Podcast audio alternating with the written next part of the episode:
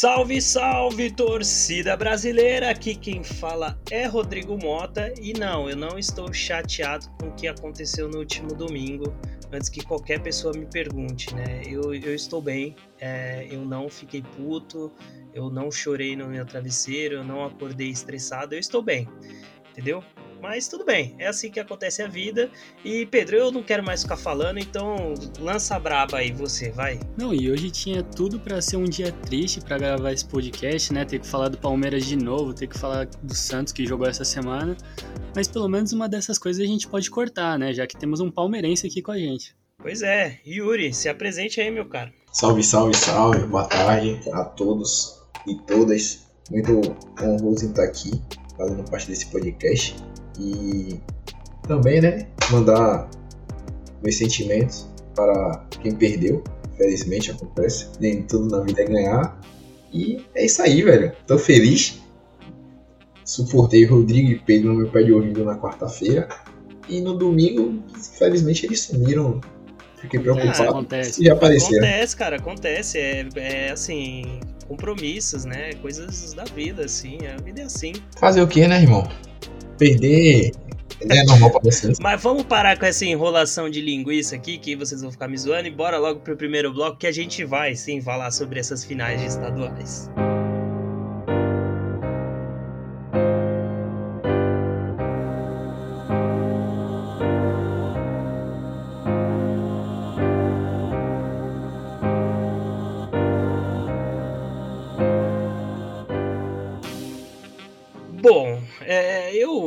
Assim, não sei muito bem como começar esse podcast, né? É, porque é, finais de estaduais aconteceram, né? Acho que é, alguns favoritismos se confirmaram, outros não, né? A gente teve o Cruzeiro aí, o Cruzeiro não, desculpa, o Atlético Mineiro confirmando né, o título do, do Campeonato Mineiro. A gente teve o Fluminense surpreendendo aí, conseguindo o título do Campeonato Carioca e a gente teve o Palmeiras conseguindo reverter uma grande vantagem que o São Paulo tinha do primeiro jogo e conquistando aí o Campeonato Paulista, né? É, a gente também teve Fortaleza, campeão da Copa do Nordeste, muita coisa acontecendo e a gente, acho que agora, né, esse episódio aqui a gente vai falar muito sobre isso, mas a gente pode dar como vencida todo esse período de pré-temporada, até para a gente conseguir aí no, no, no, último bloco analisar com calma todos os times e como eles chegam na Série A, certo? Então, ó, eu, eu iria chamar o Pedrão, mas eu quero aqui chamar o Yuri para ele já dar aí esse, esse overview dele aí dessas finais de estaduais, pois o Pedro comenta e eu só dou minha última palavra aqui. Então vai lá, Yuri, o que que, que que você achou aí dessas finais? Rapaz, de um lado um pouco surpreendente em, em reverter né, aquele placar de 3 a 1 porque nem o mais otimista torcedor esperava. O cara que chegava para mim e falava assim: Ah, já sabia, sabia que ia ganhar, sabia, mas não massacrando, né? Porque foi um verdadeiro massacre. E no mais a gente já esperava, porque é aquilo, né? Quem tem mais tem 10, o maior no final sempre ganha, a gente sempre dá oportunidade para vocês rivais. Ops, não temos mais rivais em São Paulo, infelizmente. Temos que mudar até para Champions, porque já tá, já tá feio já. Jogar um campeonato que a gente não tem rival. Mas é isso aí, velho. Já esperava, né?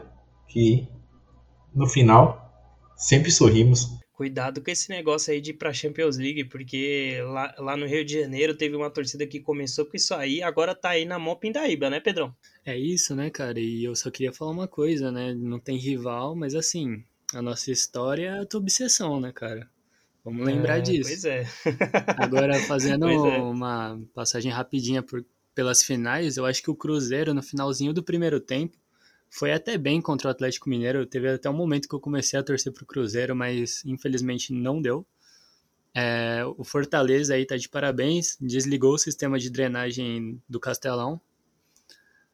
O Grêmio manteve o favoritismo, Abelão botou o Flamengo para mamar e o Palmeiras, quando meteu o segundo gol, já ficou meio óbvio ali que ia ser um massacre, porque o São Paulo não entrou em campo. Pois é, cara, até é, estendendo isso aí, né? Eu não sei muito bem o que, o que pode ter acontecido né, na, na Allianz Parque, porque o São Paulo podia simplesmente ter entrado em campo para se para entrar numa proposta muito parecida com o que fez durante todo o campeonato, né? E também que fez o time ganhar e abrir uma vantagem de dois gols em cima do Palmeiras. Mas o São Paulo entrou pilhado, assim, eu diria, né? O São Paulo é, logo no começo do jogo, é, as primeiras bolas assim que o Palmeiras sobe para o ataque, eu já tinha percebido que que o São Paulo estava rifando muito a bola, sabe? Bola pegava no pé, os caras chutavam para frente e tal. E naquele momento eu já comecei a ficar mais preocupado, né? Então, o time de São Paulo entrou muito pilhado, eu não sei se foi uma, uma coisa do Rogério Ceni com os jogadores ou se foi uma coisa dos próprios jogadores, né, de entenderem em comum acordo que não era um jogo, sei lá, para brincadeirinha, ou para ficar segurando a bola na defesa, né? Então, é, fica essa ideia de rifar. São Paulo foi construir uma jogada de gol é, com de gol não, né? De, de tentativa, né? De chute.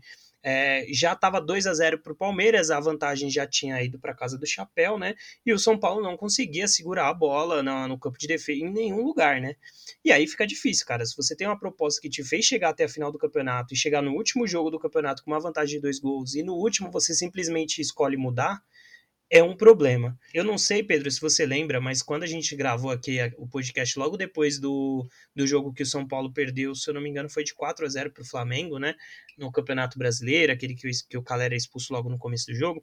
Eu tinha falado muito sobre isso, né? Sobre essa mudança de estilo, é, de forma de jogar, né? Eu, eu acho que você tem que se adaptar sim ao adversário mas, cara, é, você não pode perder sua essência de jogar, até porque o seu time treina dessa forma.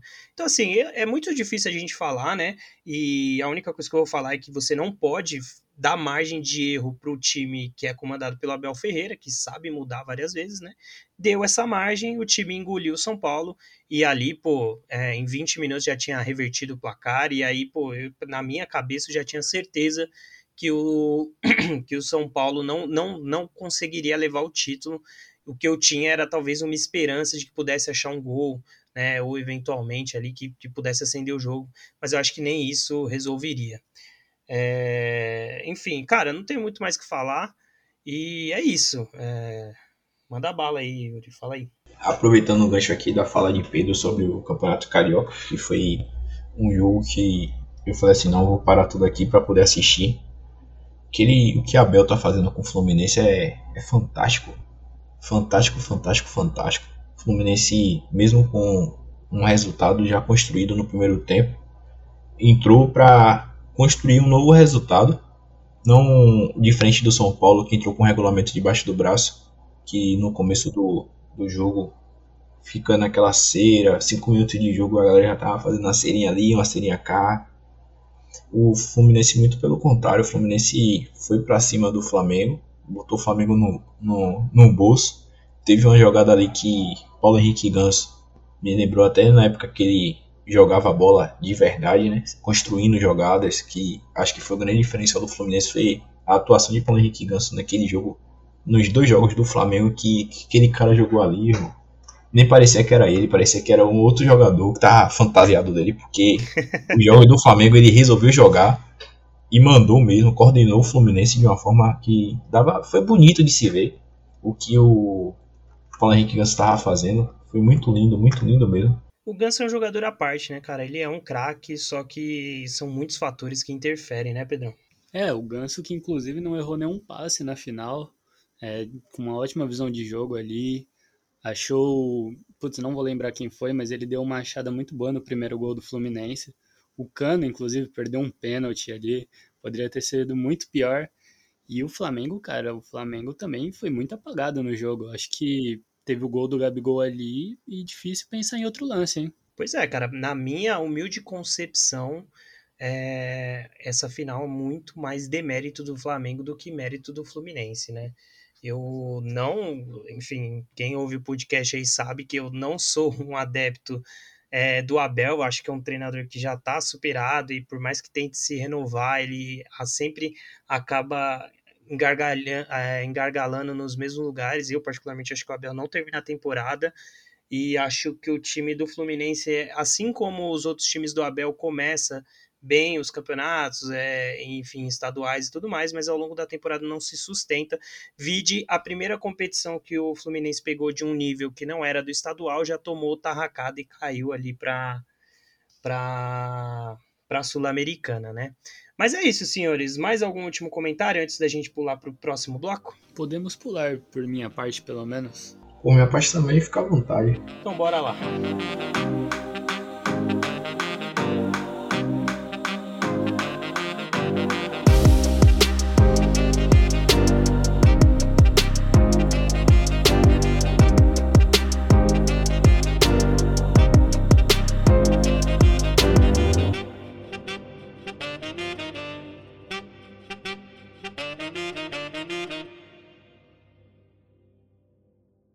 Bom, senhores, mas nessa semana aí a gente não teve só também o finalzinho da nossa pré-temporada, como a gente também teve movimentações aí internacionais, né?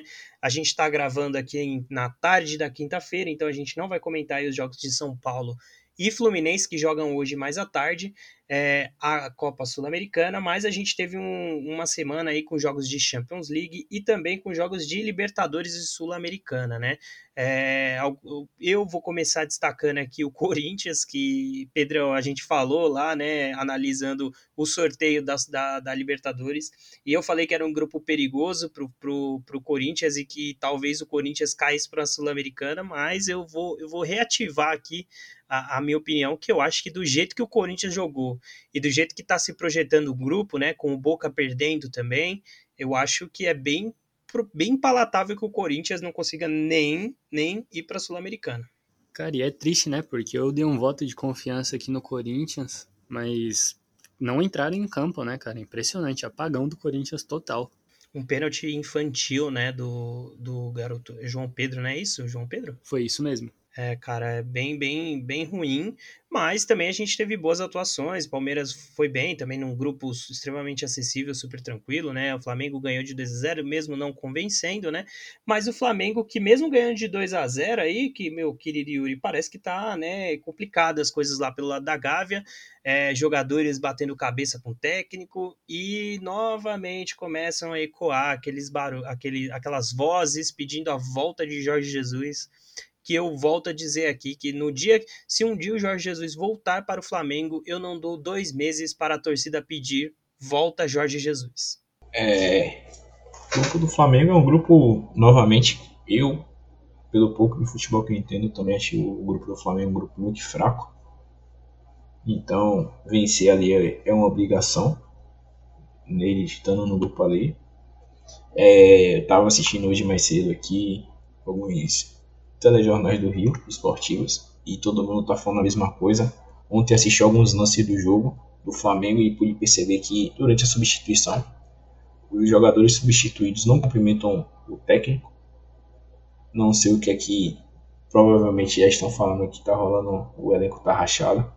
E foi uma coisa que eu comentei assim que ele veio, quando ele falou que uma das propostas dele era colocar ponto para os jogadores bater, registrar seu ponto e independente do resultado, eles tinham que jantar junto. Aí eu lhe pergunto, Pedro, você toma uma balaiada e aí depois você vai querer jantar com, com o Rodrigo, todo mundo que do elenco ali perdeu, o Rodrigo faz um pênalti infantil, perde o jogo, aí você vai querer parar para sentar na mesma mesa com o cara para jantar, você quer ir para casa, irmão?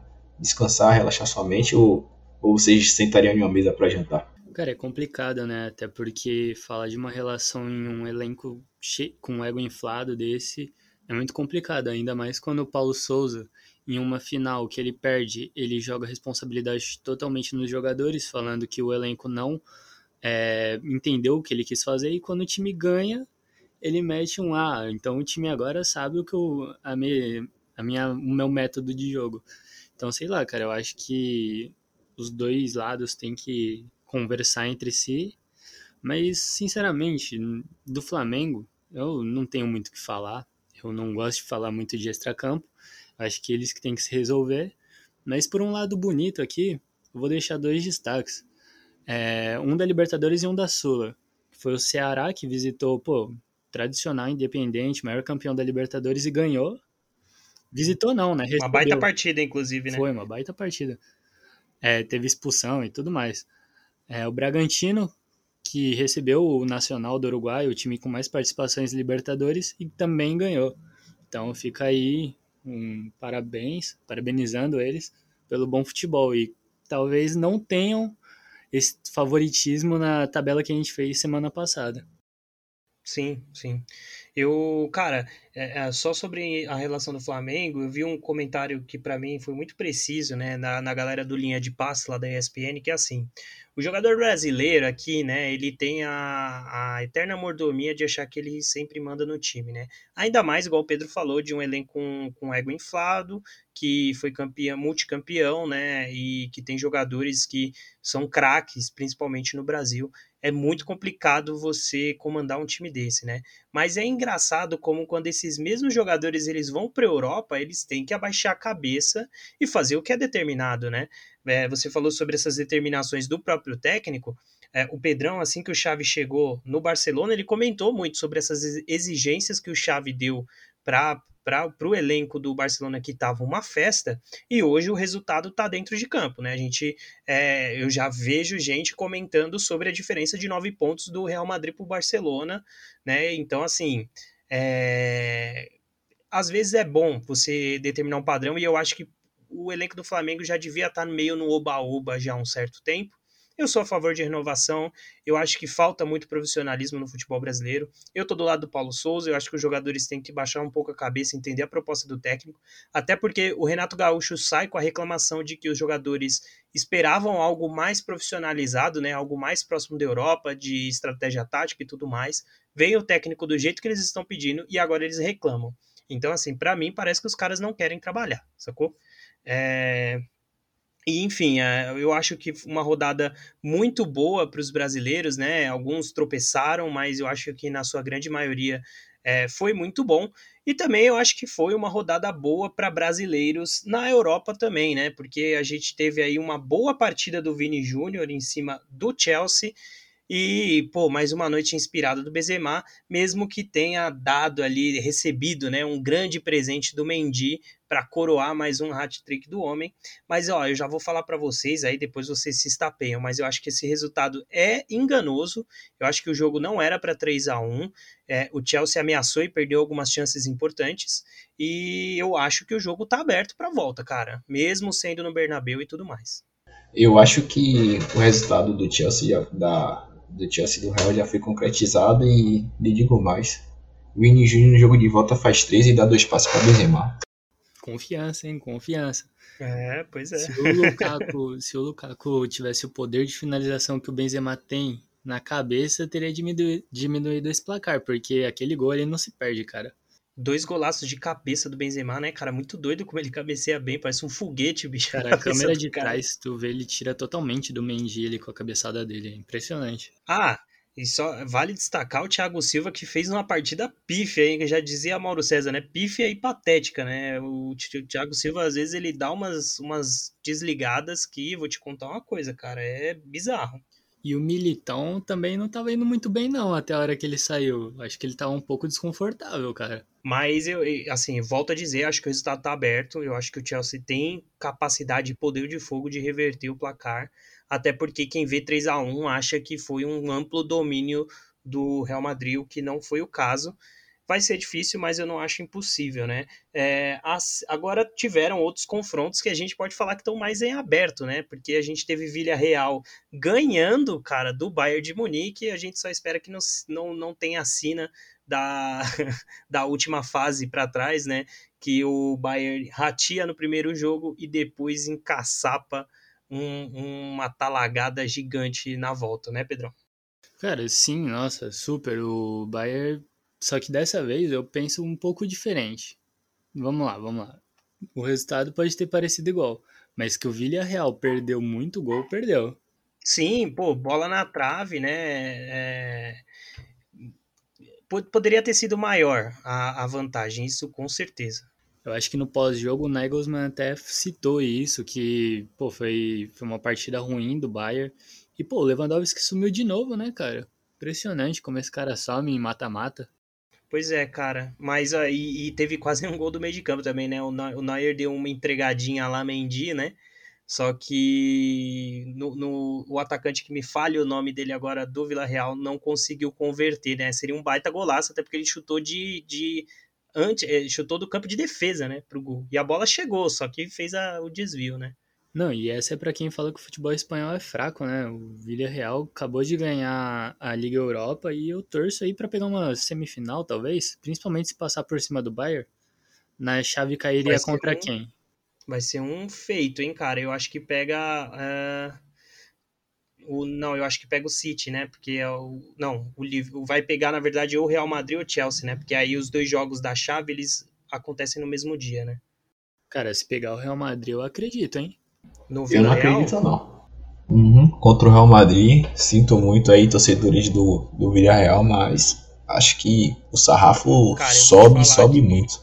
Eu vou te falar. Opinião, mim, posso estar enganado. Eu acho que mas... o Real Madrid já tá fazendo hora extra, assim. Eu acho que tá pesando muito a camisa do Real Madrid, porque eu acho que o Real Madrid não tá jogando a bola, se eventualmente conseguir se classificar para uma semifinal, não tá jogando uma bola para uma semifinal de Champions League.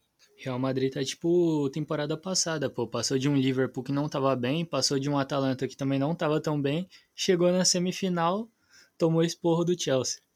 E é. eu acho que é a mesma coisa que aconteceu com o Benfica, né? Que fez hora extra. Eu acho que, infelizmente, pro futebol, assim, o Ajax foi eliminado cedo demais.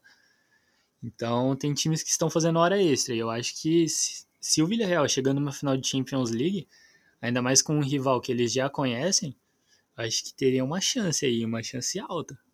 E corrigindo aqui, se o Villarreal eventualmente passar, pega vencedor de Liverpool e Benfica, esse jogo que sim, para mim, pelo menos, já está definido. Uma baita partida do Liverpool, é, o Liverpool que vem conduzindo essa renovação de forma magistral, né? É aquela situação, né? Você todo dia você vai fazendo um pouquinho, aí ninguém vê aquele pouquinho que você está fazendo, que foi a renovação do Liverpool todo, toda a janela de contratação trazia um jogador novo, não muito conhecido, mas novo. E aí foi aquilo, quando você vê agora tá o, o resultado aí, tá mostrando, sendo mostrado dentro de campo. E eu acho que o único resultado que ainda está em aberto, que vai ser decidido no segundo, são dois, dois jogos que vão ser bonitos de se ver, eu acho, que é o do Atlético de Madrid e o Manchester City e o do Bayern de Munique se resolver jogar bola, né? Porque se não resolver jogar, infelizmente vai ficar por aí mesmo. E ano que vem tá aí de Cara, novo na Champions. Jogo bonito e Atlético de Madrid nem combina na mesma é, frase. Pois é. é, mas a gente tem que correr atrás do resultado, mas a né? É que eu, eu, acho que o Atlético de Madrid vai ficar no, no contra-ataque esperando o City para ter a possibilidade ali de um contra-ataque. Acho muito difícil o Simeone fazer alguma coisa diferente, mas eu acho que tem tudo para ser um jogo interessante, sim né? É, vale dizer que vai ser lá no Vanda Metropolitano, vai estar jogando em casa. É, acho que o Atlético de Madrid eventualmente pode correr atrás. Acho a vantagem pouca, né? O City jogou lá times brasileiros, né? Jogando contra a retranca, muita bola cruzada e tudo mais. Não fez uma ótima partida, mas fez o suficiente. E, cara, é, o que joga Phil Foden, meu, o moleque tá iluminado. Provavelmente aí deve chegar para a Copa do Mundo jogando fino, né, Pedrão? Cara, eu queria citar alguns jogadores novos aí, que, pô, Alexander Arnold jogou demais no Liverpool, é, Luiz Dias, Phil Foden destruiu, Darwin Nunes até fez o gol dele, infelizmente pode ser o último, mas, cara, é uma geração muito boa vindo aí, né? Por que você não falou do Cebolinha, cara? não entendi. Putz, cara, é que eu nem lembrei que ele jogou, né? Pô, esqueci de falar, citar o Vini Júnior aí, mas como a gente já tinha falado, não precisa falar de novo, né? E, e, e daria até para falar do próprio Rodrigo, que nesse jogo é, não entrou, mas que, pô, no, no, jogo anterior ele muda, né, o jogo pra, a favor do, do Real Madrid para passar pelo PSG. Se, se ele não entra, né, tanto ele como o Camavinga e tal, o, o, talvez o Real Madrid não conseguisse o poder de reação que teve ali para marcar os três gols contra o PSG, né? Cara, e eu não sabia que o Griezmann e o João Félix tinham virado lateral, né? Eu não sei qual foi a ideia do Simeone, mas quase deu certo. Pois é, pois é. Mais alguma coisa para falar, senhores, ou vamos para o que importa? Simbora, simbora. Então bora lá.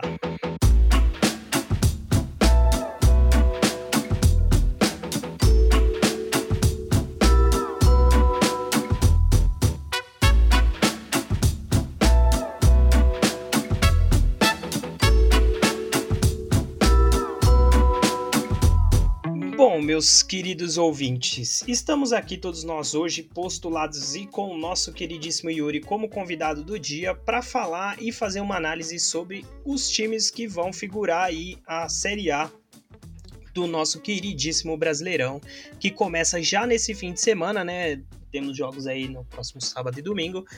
E eu acho que nada mais justo do que a gente fazer um overview aí dessa pré-temporada, né, dos estaduais e ver como que cada time vai chegar, né, para a competição e a gente especular, né, o que pelo que, que os times podem brigar, né, é, o que que, que que a gente pode esperar de crescimento, né, ou até mesmo por exemplo, no caso do Flamengo que vem de crise e tudo mais. Mas eu acho que nada melhor do que a gente fazer essa análise geral. Eu queria dar um destaque aos, aos times que viraram SAF, que vão disputar o Campeonato Brasileiro da Série A aos times que não viraram SAF, mas que estão tendo um excelente trabalho da diretoria, como o Atlético Goianiense, o América Mineiro, o Atlético Goianiense, que são os times que não viraram SAF, mas estão fazendo, estão se destacando, até o próprio Atlético Paranaense, que eu acho que esse ano não, não será o ano dele, mas veremos. É, cara, vai ser um ano. Eu acho que conforme vai passando aí o ano, a gente vai ter mais movimentos de SAF, né? E tô curioso, cara. Acho que a gente entrou já agora com, com de vez no, no movimento de modernização do futebol brasileiro, né? É, a gente já tem propostas de ligas, né? De, de investidores na, na, na suposta liga brasileira, né? É, muitos times negociando suas SAFs aí, a gente já tem as vendas concretizadas que todo mundo já sabe aí, né? De Botafogo, Vasco e Cruzeiro. A gente tem encaminhado aí o Bahia, né? Com o Grupo City. A gente já tem o, o Red Bull. Então, assim, é um movimento que acho que já é tarde demais para voltar atrás. Pena que, por exemplo, eu, como São Paulino, olho para o meu clube e vejo que é, muito pelo contrário, está caminhando cada vez mais para um amadorismo que vai ficando para trás até o momento que o São Paulo eventualmente amargue aí uma, um rebaixamento por conta de preciosismos de sócios do São Paulo. Mas vamos lá, não vamos ficar falando sobre São Paulo, porque senão eu vou ficar puto aqui. Eu queria comer, eu vou falar aqui em ordem alfabética os times e aí a gente vai especulando o que, que dá para esperar de cada um. Quem quiser fazer algum comentário para agregar ainda mais, fiquem à vontade. Eu vou começar aqui então pelo América Mineiro, que na ordem né, de, de, de prioridades é o primeiro clube. América Mineiro, que vale dizer, está classificado na fase de grupos da, da Copa Libertadores, né? Inclusive no mesmo grupo do Atlético Mineiro, deve fazer um grande encontro aí de, de clubes mineiros na Libertadores. E o que, que a gente pode esperar desse América para essa temporada? Eu já vou dando minha opinião aqui, que eu acho que o América uh, deve disputar ali um meio de tabela, eventualmente até conseguindo arrancar uma vaguinha de novo numa pré-Libertadores, mas eu acho muito difícil subir algumas posições em relação ao ano passado. Eu acho que o, o América Mineiro vem, vem forte, como eu já falei anteriormente, pelo, pelo trabalho que está se desenvolvendo, sendo feito pela diretoria, também pelo pelo elenco que tem, que não é um, um elenco muito forte, mas é um elenco que tem peças que brilham quando precisa. Esse é o exemplo de Jailson, goleiro que um excelente goleiro, mesmo já estando em uma, em uma idade um pouco avançada, mas é um goleiro que ainda está em alta. Tem o Wellington Paulista também, que em sete jogos disputados tem três gols feitos, deles dois importantes para a reação do time contra o Guarani e ainda marcou um gol no Campeonato Mineiro. Então acho que é um time que vai brigar ali entre os 10 para baixo. Não, não, acho que não corre o risco de entrar na zona. Uma Sul-Americana acho certa aí e a depender do campeão da Libertadores desse ano, quem sabe, né? Não vá para Libertadores novamente para fase de é, grupos. Disputando aquele, ve aquele velho famigerado meio de tabela. Pedrão? Cara, eu discordo. Eu acho que o América Mineiro é um time muito cascudo, assim. Venceu times na, na pré-Libertadores que, por exemplo, o meu time não conseguiu vencer. Times que chegaram na semifinal da Libertadores ano passado. É, tá que o Barcelona tinha perdido o técnico, mas mesmo assim, cara, eu acho que o América Mineiro é um time muito cascudo. É um time que ah, vem mas é evoluindo. É que a gente tá falando de pontos corridos, né, Pedrão? Será que isso não pesa também, cara? Cara, depende muito, porque, por exemplo, num, nos dois confrontos, Santos e América, o Santos não ganhou nenhum. Muito pelo contrário, eu acho que perdeu os dois. Então, são seis pontos aí na soma. Contra o Corinthians, eu acho que ele pode conseguir mais pontuação, assim. Contra o Havaí ganha mais um. Contra times assim que não estão bem no momento. Então, acho que nessa acaba sobrando um lugarzinho melhor pro América, cara. Eu acho, eu não vejo um time fraco para brigar por meio de tabela não, viu? Lembrando, a primeira rodada, América Mineiro pega o Havaí, né? Já nesse nesse fim de semana no domingo, às 7 horas da noite. É, acho que dá para fazer, né? Havaí vem aí até bem no campeonato catarinense, mas é aquele, aquele negócio, né? É o campeonato catarinense. Muito bem, acho que a gente pode colocar aqui como um consenso que é um meio de tabela, talvez um pouco mais para cima, um pouco mais para baixo, mas uh, muito dificilmente vai configurar ali entre os seis primeiros e tudo mais para ter aquela vaga já meio que garantida na, na Libertadores, certo? Então vamos lá, eu vou pular, eu vou juntar três em um só, porque aqui a gente vai falar sobre os três Atléticos, né? Paranaense, Goianiense e Atlético Mineiro. Na minha opinião, o Atlético Mineiro, obviamente, manteve a mesma base do time. Eu acho que o técnico novo tá dando os toques dele, tá conseguindo fazer o Atlético crescer. Acredito que deve manter é, a disputa pelo título. Não sei se vai ser o campeão, mas acredito que deve fazer uma boa campanha. Atlético Goianiense a gente já falou, né? É, tá bem também esse ano. Acredito que deve assim como o América Mineiro deve disputar aí a, a fase aí de meio de tabela, né? Assim como no ano passado, onde quase, quase, quase conseguiu uma vaguinha na Libertadores. Eu acho que esse ano aí, eventualmente, pode até conseguir, né? Atlético Goianiense terminou em nono colocado no Brasileirão passado. É, acho que tem tudo para manter pelo menos a média e conseguir se manter na Série A com tranquilidade, né? E o Atlético Paranaense, para mim, é uma incógnita. É, eu acho que é um time bem organizado, não passa grandes apuros, mas ano passado disputou até o finalzinho para não ser rebaixado, ainda que tenha chego numa final de Sul-Americana e vencido, né? Mas eu, o, Atlético, o Atlético Paranaense, para mim, é um dos times que eu mais fico com incógnitas na cabeça. Cara, é, eu acho que cada um dos três Atléticos vai dominar uma parte da tabela. Então agora prometo ser polêmico. Vou falar que o Atlético Paranaense vai brigar para não cair. O Atlético Goianiense vai ficar ali no meio da tabela. Eu acho que vai ser um time que vai brigar pelas Copas.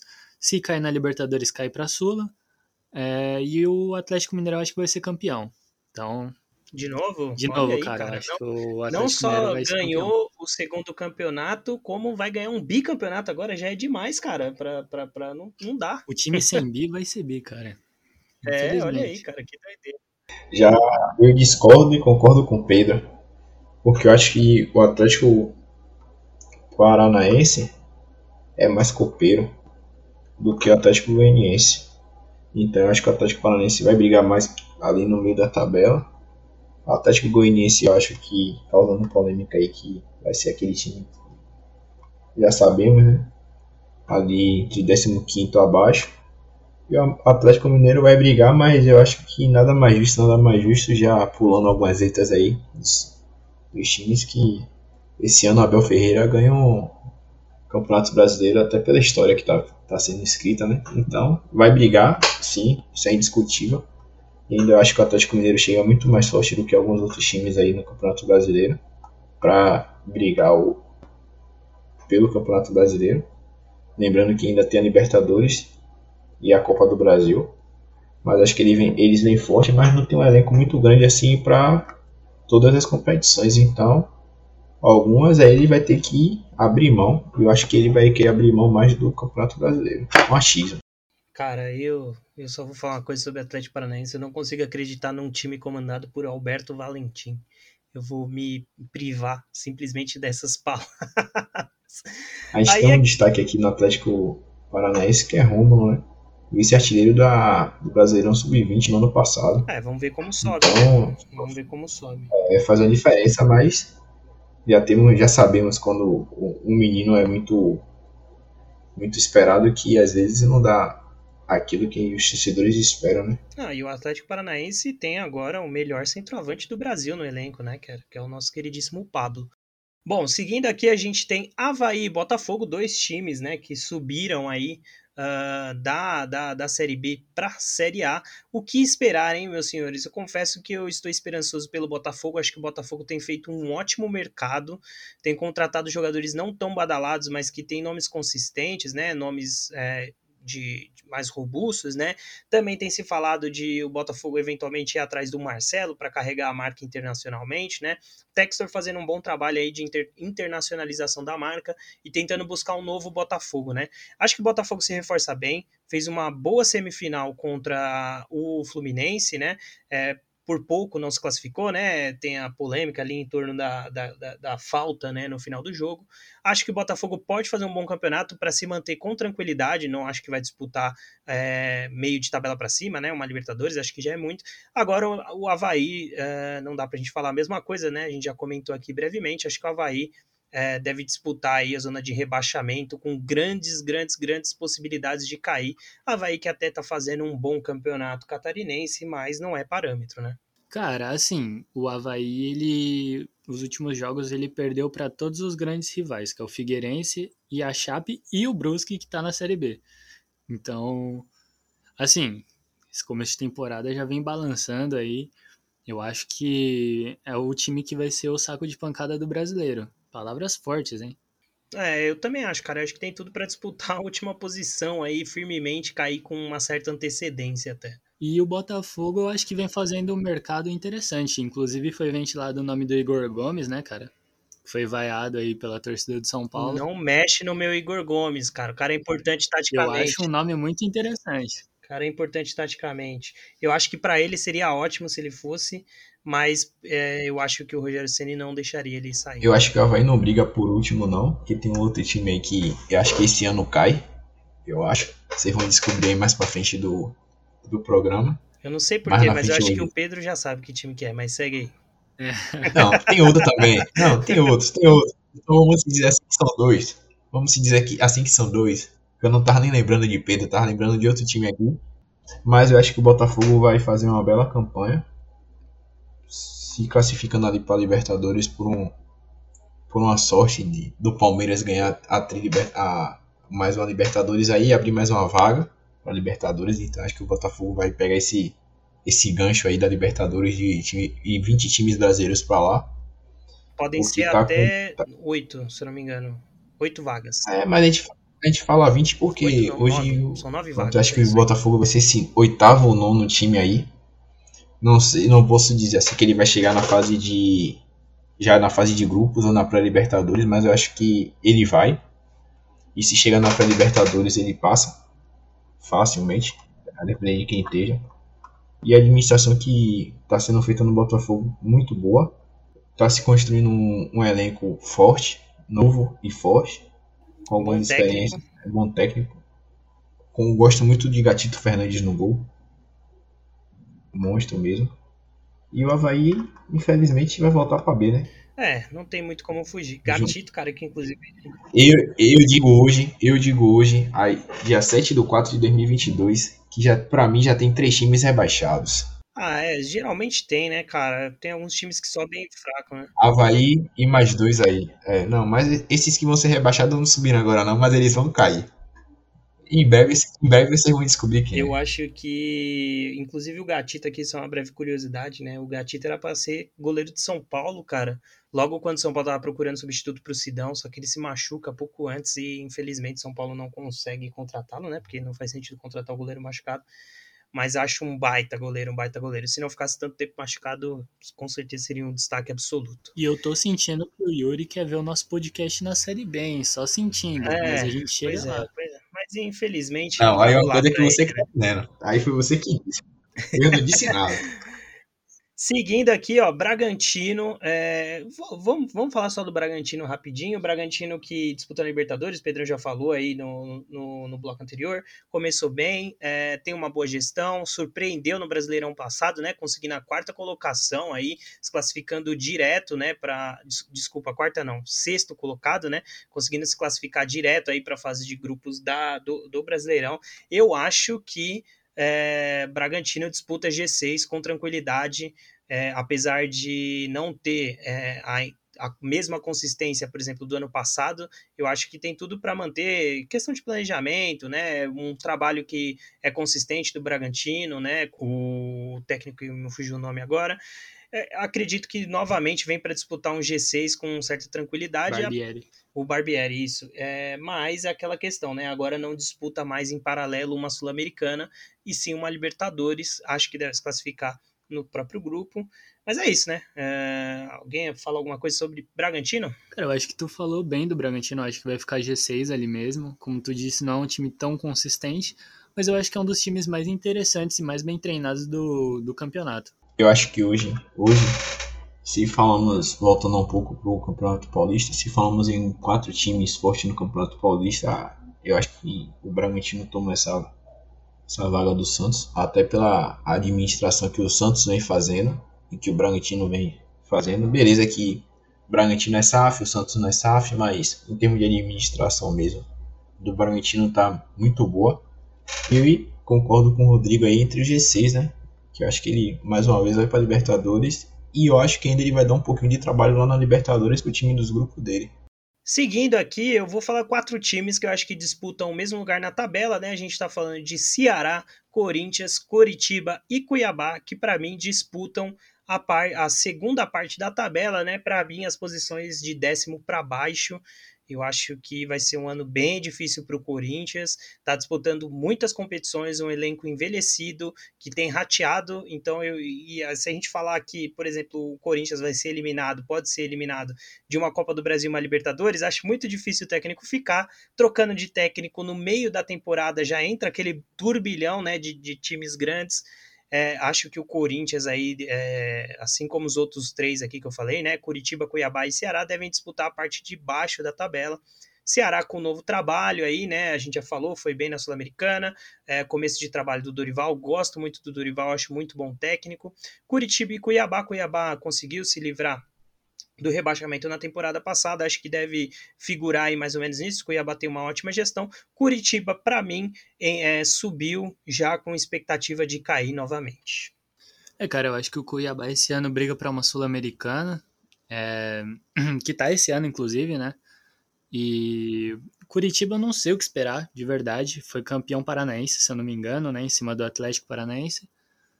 E. Não, não sei se foi em cima do Atlético Paranaense, mas eu acho que foi campeão paranaense. É, eu sei que eliminou. O Paranaense não conta, né? Porque o Atlético Paranaense joga o sub-20, né? O estadual, então tem toda aquela paradinha lá e tudo mais. Mas ganhou, enfim.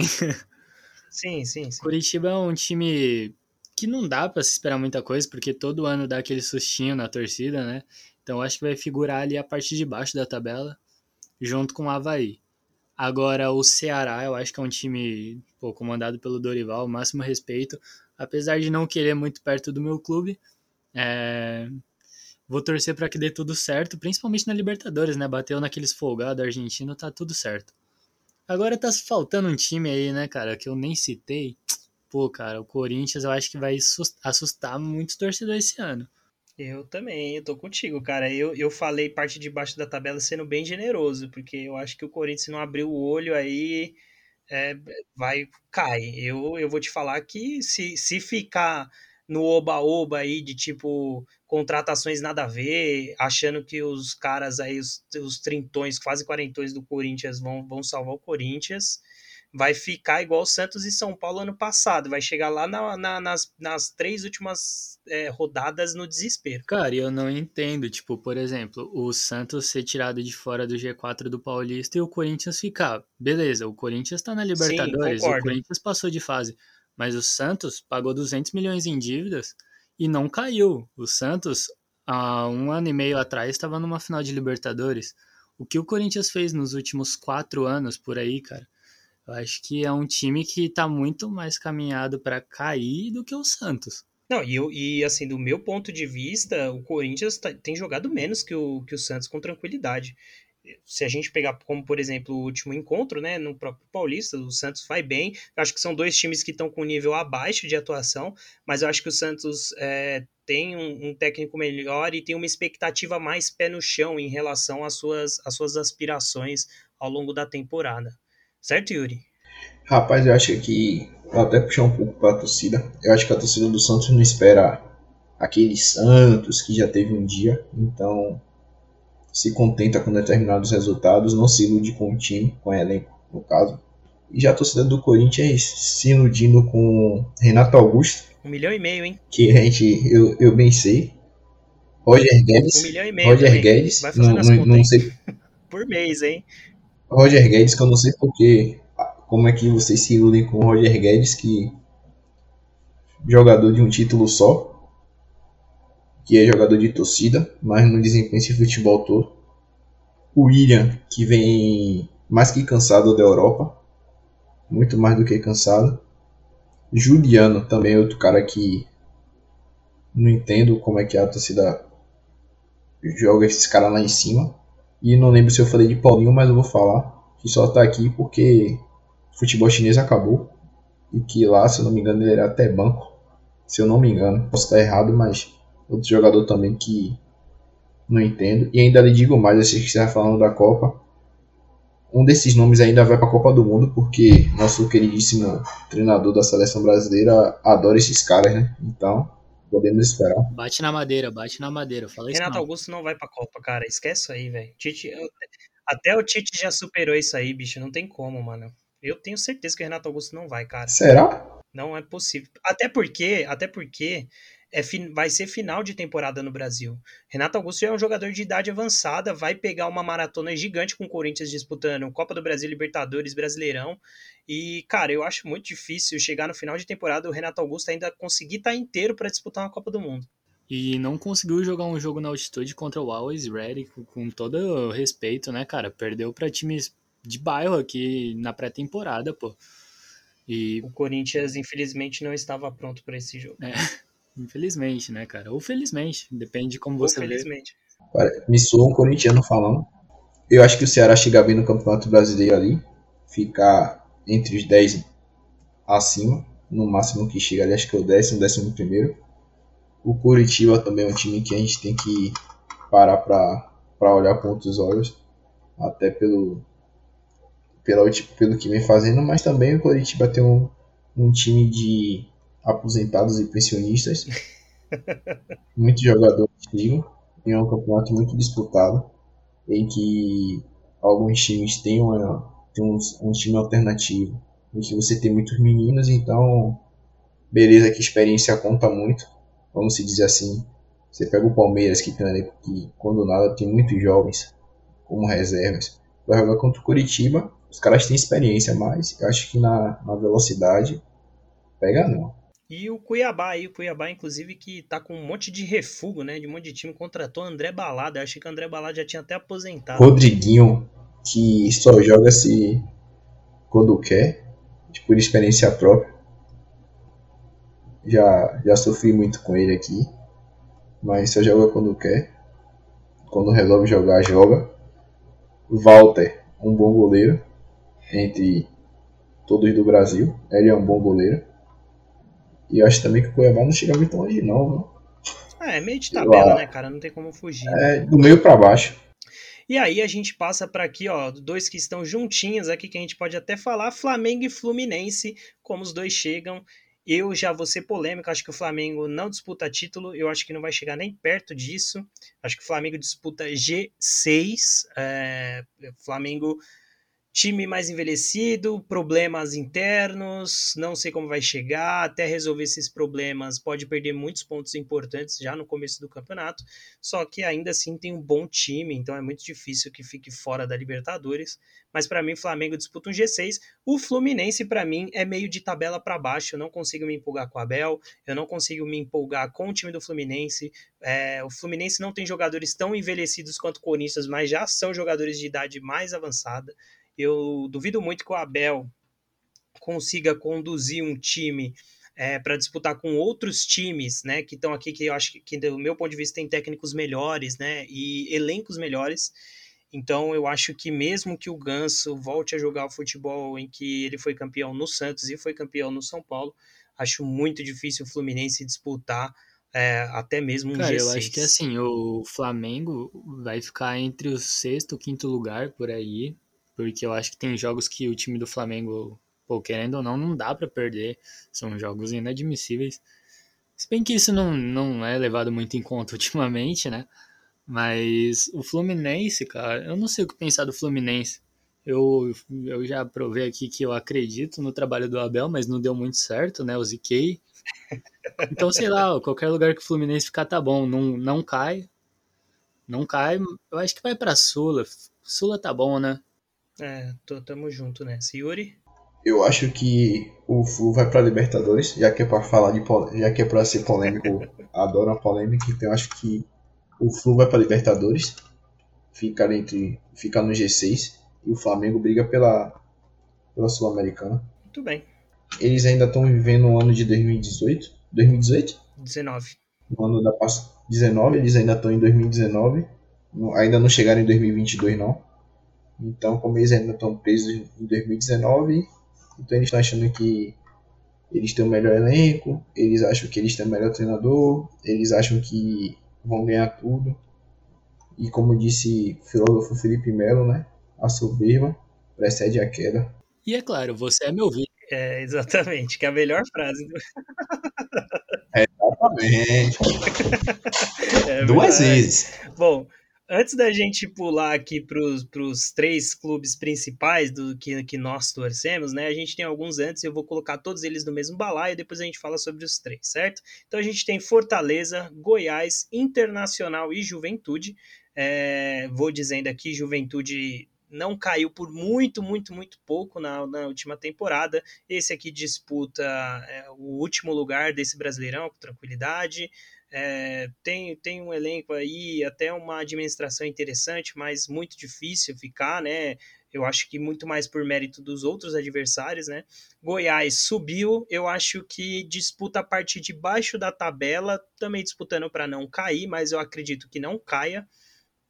É, Fortaleza, para mim, disputa novamente G4 do campeonato, principalmente se o Voivoda se manter. Eu acho que dependendo de como do andamento aí das competições durante o ano, eu acho que se vacilar o Fortaleza pode até disputar um campeonato brasileiro, um título. Isso seria bem bem legal, interessante, né? Acho muito difícil ganhar, mas poderia disputar. Internacional, assim como o Corinthians, eu acho que está num processo bem complicado, as coisas não estão engrenando por lá, tem que ficar ligeiro, senão cai. E Goiás, meio de tabela, tranquilidade.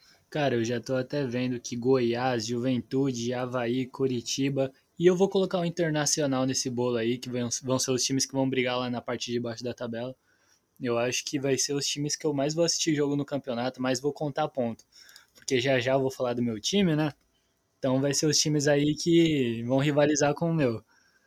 Já o Fortaleza, eu acho que é o time que. O único desse bonde que, que tá bem, né? Um time que tá encaixando com o Voevoda vai estrear na Libertadores, se eu não me engano, hoje. E, pô, torcer para dar certo, né?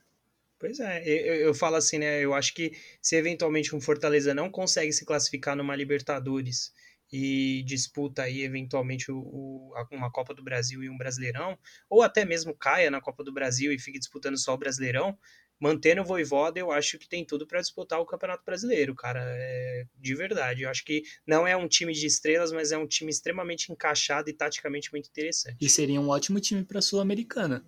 Sim, sim. Seria bem encardido.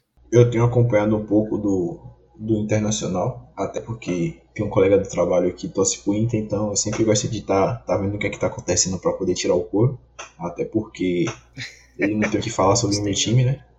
Então, sempre assistem. É, acho que ninguém tem, mas tudo bem, vamos lá. Então eu sempre, sempre venho, venho vendo notícias, venho lendo, venho estudando um pouco. E o Internacional está passando por uma crise que eu não entendo porquê, a ponto de contratar da Alessandro para encerrar a carreira pela vigésima vez da Alessandro vem para o Brasil para encerrar a carreira e nunca encerra. Não entendo esse essa ideologia deles venderam jogadores, mas ninguém viu o dinheiro, diretoria brincou. Aí eu acho que vai brigar entre no G4 ali, brigar com mais dois times pequenos que vamos falar assim que acabar aqui, eu acho. E ainda vamos falar de mais dois times pequenos aqui pela, pela, pela lista que eu recebi. Então acho que vai, vai, vai brigar. O Goiás também é um dos times que brigam. Fortaleza vem forte que é um time que está vindo em uma ascensão muito grande. Da Série C para a Série A em quatro anos, se não me engano, quatro, três anos. Eles vêm fazendo esse trabalho aí, diretoria fantástica do Fortaleza. De meter inveja em todo, toda a região do Nordeste, todos os outros times do Nordeste. O melhor time do Nordeste disparado hoje, né, cara? Não tem como. É, isso é indiscutível. Juventude vai ser aquele velho golfinho, né? Vai fazer aquela palhaçadazinha, mas vai cair de novo. Porque não tem elenco para se manter. Jogadores novos, velhos.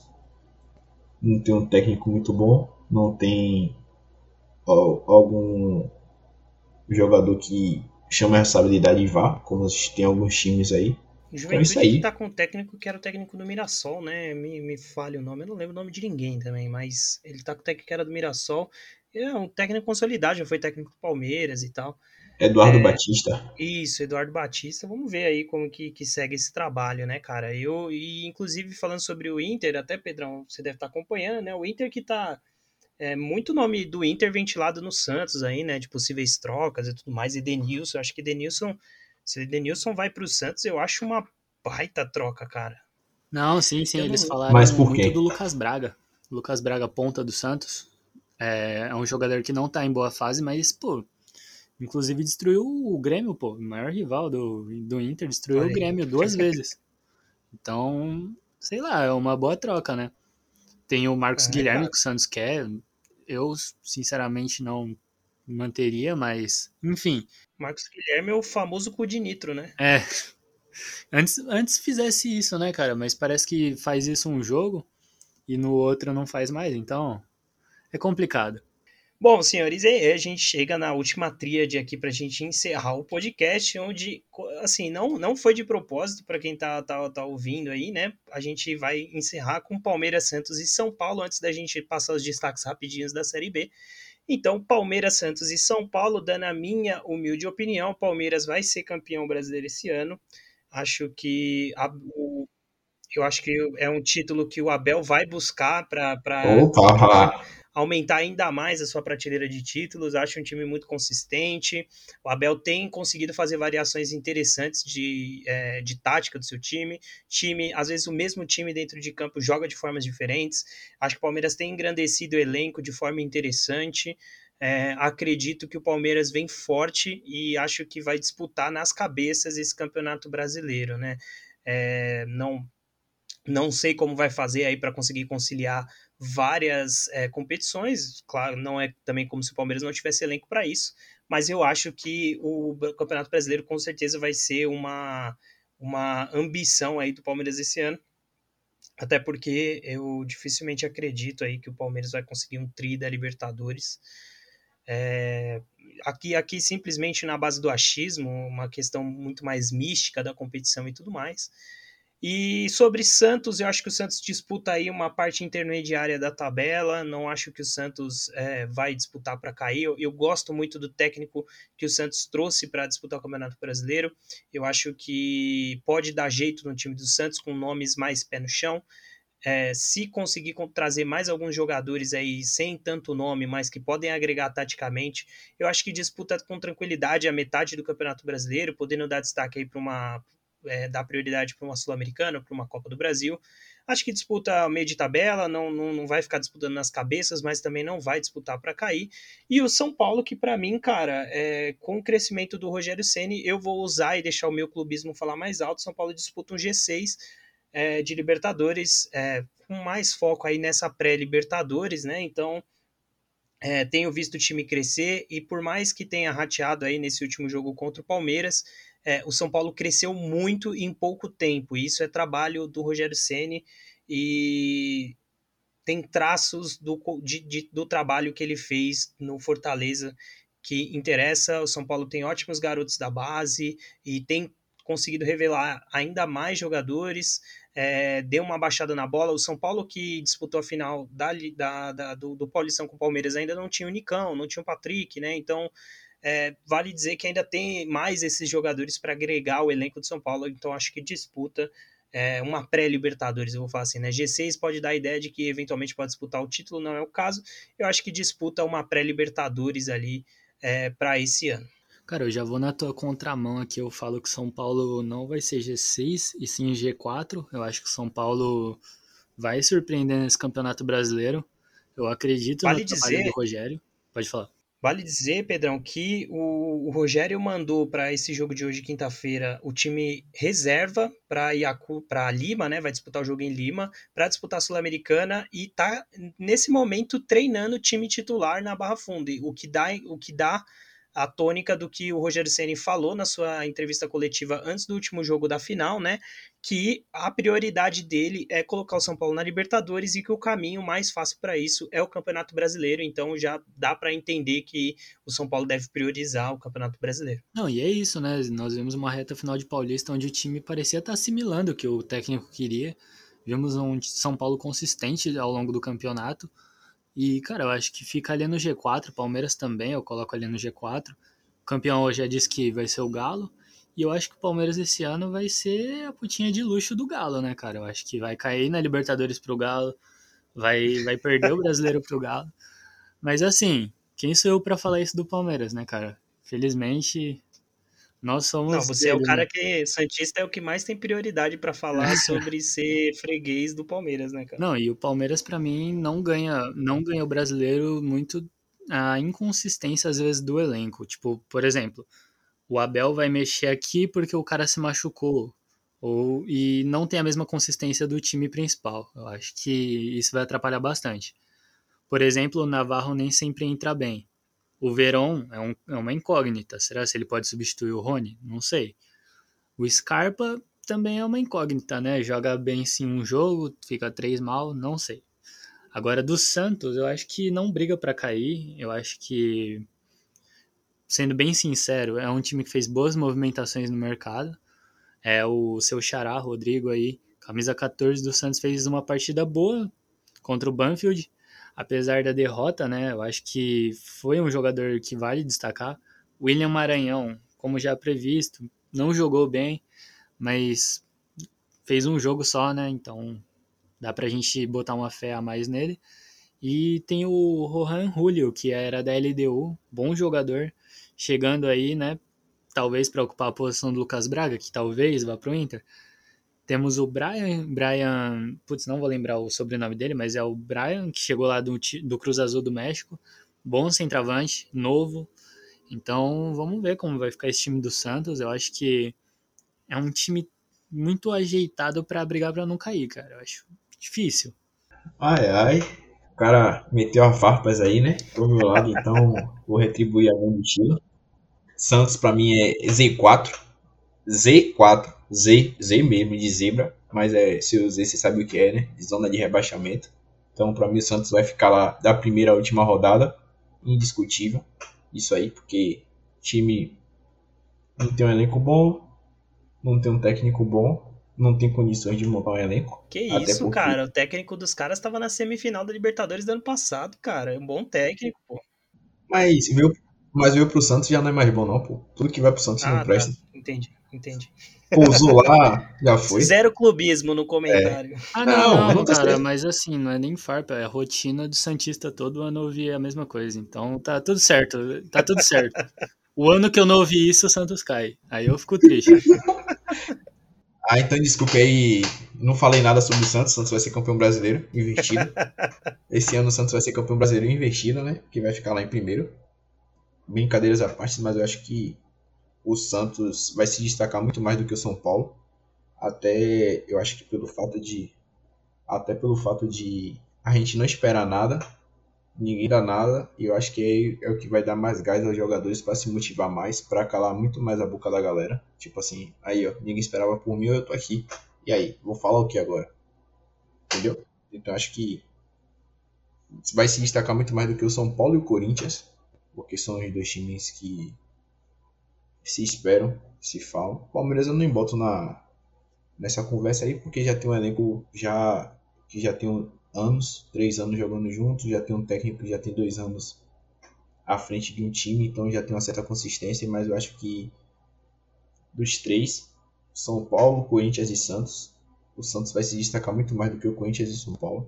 Podem até escrever o que eu estou dizendo aí. Sim, olha que eu sou torcedor do Palmeiras, mas eu sei o que é quando você vai para um determinada competição que ninguém espera de você e você vai calar a boca de todo mundo. Então eu acho que o Santos vai ter um destaque muito maior. O São Paulo não gosta do jeito de Rogério Senna, já deixei isso aí claro. Não acho ele um bom treinador. Não, não vejo esse treinador fantástico. O Palmeiras eu acho que vai perder um pouco de pontos no começo do campeonato, no meio, até pela determinada número de jogos que tem a se fazer no ano. Então vai dar uma certa desequilibrada, mas ou ganha o Campeonato Brasileiro ou ganha a Libertadores. Deus queria que a gente ganhe tudo. Contra tudo e contra todos. Mas então é isso aí, velho.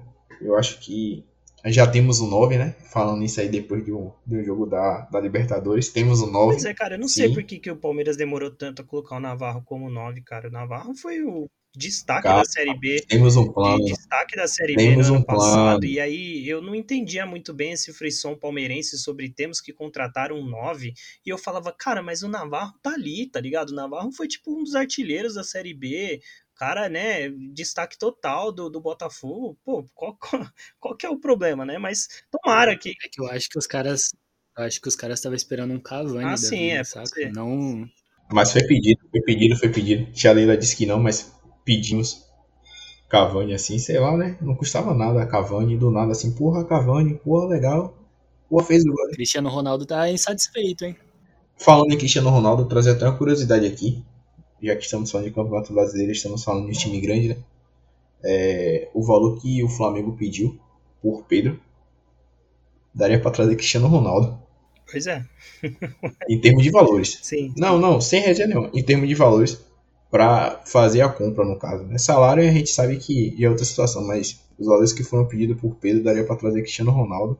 Quem sabe, né? A ma maior armadilha que o Pedro assinou na vida dele foi esse contrato com o Flamengo, brother. Então, Eu acho que isso aí poderia ser até um assunto de podcast futuro aí. Interessante. E a me autoconvidando novamente. Discutir tem bastante campeonato para a gente discutir isso aí. Antes da gente encerrar, porque a gente já está com o podcast a rodo aqui, a gente vai bater uma hora e dez já de podcast.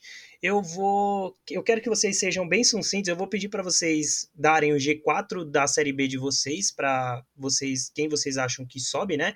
E por quê de cada time. Sejam sucintos. Eu vou, eu vou começar, obviamente, porque eu sou desses. Eu acho que o Grêmio é o campeão da Série B desse ano, um time consistente, é, financeiramente bem, dá para dar uma reformuladinha no elenco, conseguir fazer um time que dispute com tranquilidade a Série B, eu acho que sobe como campeão, disputando pau a pau com o Cruzeiro, que eu acho que finalmente vai conseguir voltar, uma gestão muito inteligente do, do, do, do Ronaldo, contratações mais pé no chão, jogadores que vêm para subir o Cruzeiro e não para com nome e jogadores de refúgio. Para mim, os dois disputam o título até o final.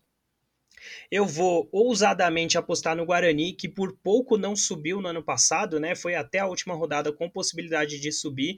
É, gosto muito do Guarani, é, acho que fez um bom campeonato paulista, né? E, enfim, a, apesar ali de, de ter perdido para o Corinthians, né? Isso, me, me corrijam se eu estiver errado, mas eu acho que tem tudo aí para conseguir voltar para a Série A. E o terceiro colocado, cara, eu, eu confesso que eu estou entre, em, em, dúvida entre o esporte aí, finalista da Copa do Nordeste e o Bahia, mas eu vou apostar no Bahia, então o meu G4 para subir aí para o Brasileirão de 2023 seria Grêmio Cruzeiro, é, Bahia e Chapecoense. Quem que quer mandar o seu agora? Cara, assim, eu acho que o Bahia não, não sobe porque perdeu o craque, o William Maranhão, né? Eu acho Sim. que o campeão desse ano, ó, vou, vou chutar alto aqui, hein? Polêmica total. Acho que o Cruzeiro vai ser campeão, cara. Oh, seria uma baita volta por cima e pro, pro, pro currículo do Ronaldo seria maravilhoso, né? Não, e tem nome e sobrenome, né? Rafael Cabral, monstro, ídolo do Santos. Torcer muito pro Cruzeiro aí. É, como eu disse, teve momentos assim que jogou bem contra o Atlético, então acho que dá para acreditar no Cruzeiro. Se bem que jogo de Série B é outra, é outra coisa mas eu vejo um time melhor. O Grêmio eu já não vejo a mesma coisa, cara. Eu acho que é um time que. É, como posso dizer? É, caramba. Oscila muito, oscila muito no campeonato. Então, eu acho que o Grêmio sobe, mas sobe lá para o quarto lugar brigando. Agora, os meus dois meio vai ter um time grande e um time pequeno, né, cara? Que o time grande eu vou falar que é a Chape. Eu acho que a Chape sobe voltar para um lugar que nunca deveria ter saído. E, cara, eu acho que o outro vai ser o Vascão. Olha aí, eu já ia falar, eu ia falar, pô, você não. não... É que o Vasco, para mim, ainda é uma incógnita, né? Eu acho que o Vasco, ok, tá mantendo a sua média de jogar mal, né? Enfim, em tese não começou a gestão aí do, dos investidores do Vasco. Eu, para mim, é uma incógnita porque eu não sei como vai ser esse ano, né? Se vai rolar investimento, se já vão começar a mudar em relação a técnico essas coisas mas eu, eu de verdade não acredito que o Vasco ainda sobe esse ano. E você, Yuri? Eu acho que sobe Cruzeiro, campeão, Grêmio, Bahia e Esporte. Sem clubismo, porque eu botei meu Bahia aí, sem clubismo, mas eu acho que Bahia batendo na porta para virar Bahia City, né? Então eu acho que o Bahia sobe. Eu acho que o Cruzeiro e o Grêmio indiscutível, até por questão de elenco. O esporte possa ser que ou o esporte ou o Vasco, mas acho que um dos desses dois, acho que os três que já estão mais certos a subir mesmo hoje é o Grêmio, Cruzeiro e Bahia. Não nessa ordem necessariamente, mas acho que esses três já podemos dizer que podem participar da Série A 2023. E eu acho que o Vasco liga com o esporte ali pela quarta vaga. É, quase o, o, Z4 do ano passado, né? E sai a Chape, no caso, aí e volta o Cruzeiro, né? É. Muito isso. bem, senhores. Eu acho que a, a Chape ainda vai ficar uns, uns dois aninhos lá para aprender um pouquinho. Muito bem, senhores. Ótimos palpites. É, muito boa participação de todos. Muito obrigado você, Yuri, que participou aqui. Cara, já deixa aí é, onde a galera te encontra é, você tá lá na Twitch, né? Apareceu lá comigo na quarta-feira, foi um pé quente da bexiga e o São Paulo só não foi campeão porque não assistimos juntos aquele jogo. Mas... Exato, você correu. Diga-se de passagem que fique gravado aí que você correu, não me respondeu, não sei o que aconteceu, mas você correu. E aí, é, enfim, todos convidados aí a seguir o Yuri. É, muito obrigado e, cara, suas, suas saudações finais aí pra gente encerrar o podcast. Gostaria de agradecer, velho, pelo convite. Pedro, Rodrigo e Pedro, né? Os caras que tem esse podcast fantástico. Espero voltar mais vezes. Quem sabe para comemorar mais um título, né? Porque eu tô vindo aqui hoje só para comemorar um título. Então, é, só para lembrar, ficar registrado aí. É, falar uma coisa que eu falei com o Rodrigo desde o começo, da, quando a gente se conheceu, meio que se conheceu assim. Que independente do time que você torça, não seja idiota que nem o Caleri, tá ligado? Respeite o próximo, brinque, alugue, mande mensagem mesmo, mas mensagens que não sejam ofensivas, mensagens que não agridam o colega, mande, ah, fui campeão mesmo e tal. Vocês sabem que as mensagens que ofendam, antes de você mandar qualquer mensagem para qualquer torcedor rival, imagine você recebendo aquela mensagem como você aceitaria. Então, eu acho que é importante de tudo, até fugir até um pouco aqui, né? Que acho que a gente precisa falar nisso aí. O importante de tudo é que mantenhamos o respeito de você ter um Santista, um São Paulino, um Palmeirense, faltou só um corintiano, quem sabe, né? No futuro, que tem essa mesma mentalidade que a gente, que a gente dê risada, que a gente se entenda, que a gente tira um couro do outro. Então é isso aí, velho. Agradecer de coração mesmo pela oportunidade que vocês me deram. Espero que todos vocês que assistam gostem e não parem de ouvir esse podcast, que a tendência aqui é só crescer, que nem o Palmeiras. É isso aí, cara, olha aí. Muito obrigado pelas palavras, tá muito mais que convidado aqui, episódio não falta, toda semana a gente tá aqui. Você destacou a parada do Caleri, acho importante a gente falar, né, é, realmente, eu, eu entendo a parada da cabeça quente e tudo mais, mas assim, não justifica, né, importante também é que é, enfim, ele pediu desculpa, né? A gente sabe como funciona e também falar também do Danilo aí, né? Que, que fez ofensas homofóbicas, né, em, na, na, sua comemoração, que eu entendo, né, toda a questão da, da rivalidade, eu acho que acendeu um pouco novamente, né, nesses últimos anos, essa rivalidade entre Palmeiras e São Paulo, mas a gente tem que ter um pouco de pé no chão na hora de se referir a algumas coisas, porque algumas coisas elas ficam velhas e não são tão engraçadas, né, é, principalmente para pessoas que são oprimidas, é, principalmente dentro do estádio. Então, assim, é, fica meu repúdio às duas ações. É, eu, particularmente, não, só, não por ser São Paulino, mas acho mais grave a questão do Danilo. Acho que os dois têm que se retratar como já se retrataram. E que, gente, vamos superar isso aí. O futebol pode ser muito mais legal sem essas paradas. E do meu lado é isso, Pedrão, fique à vontade. Cara, eu quero agradecer o Yuri que vem aqui, né? É, poupar a gente de falar mais uma vez do Palmeiras.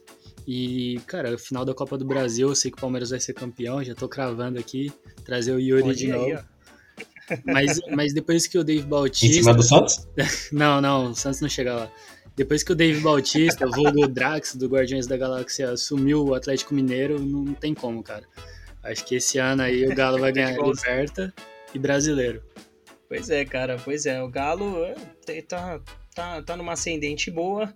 Mas é isso, senhores. Muito obrigado pela participação de vocês. Hoje a gente estourou um pouquinho, mas tudo bem. A gente analisou aí todos os clubes da Série A e demos os nossos palpites para a Série B. Muito obrigado. Voltamos na semana que vem. Vocês já sabem, todas as sextas-feiras.